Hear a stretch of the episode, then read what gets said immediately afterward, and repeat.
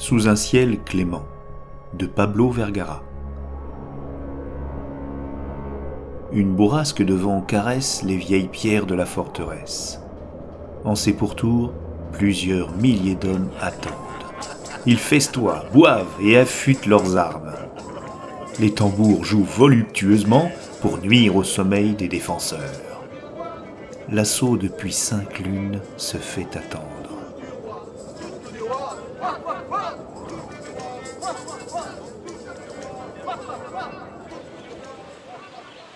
Dans les jardins des niveaux supérieurs, les servantes et intendants préparent les pactages.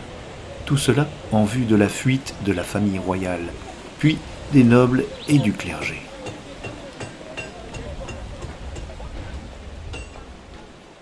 En attendant cette délivrance, ils prient dans la chapelle. Les femmes ont revêtu leurs plus beaux atours de soie et de tulle.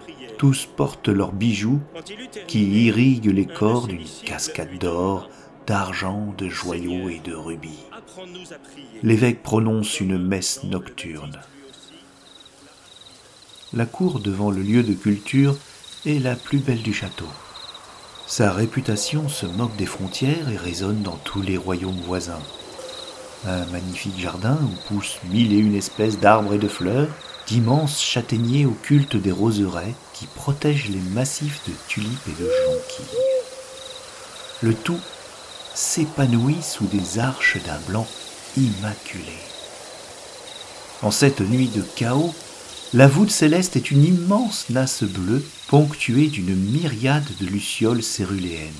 Elles sont si virulentes que leur éclat irrigue la région d'une lumière presque diurne.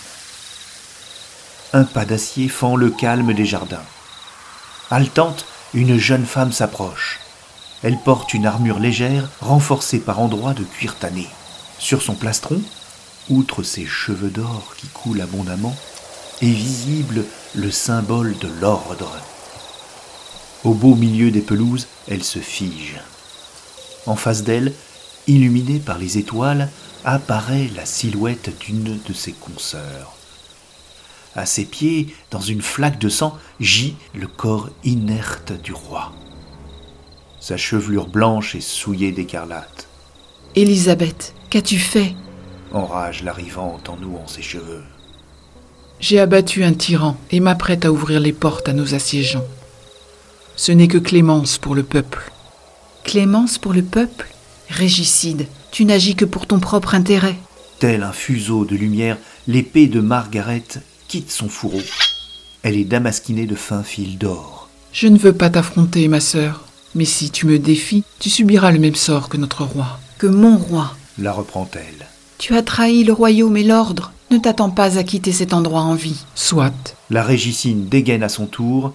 Les deux chevalières se font face dans des positions de combat académiques. L'ordalie débute. Avec une hargne héroïque, Margaret charge. L'acier de son épée vient frapper l'arme de son adversaire.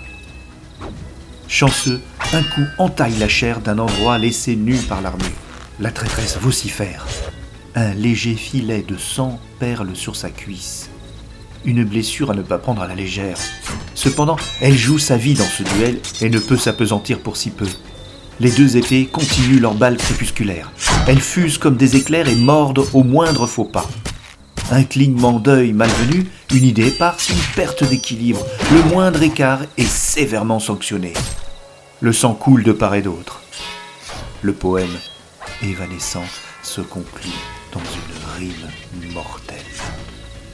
L'épée de Margaret loupe de peu le thorax d'une Élisabeth désarmée.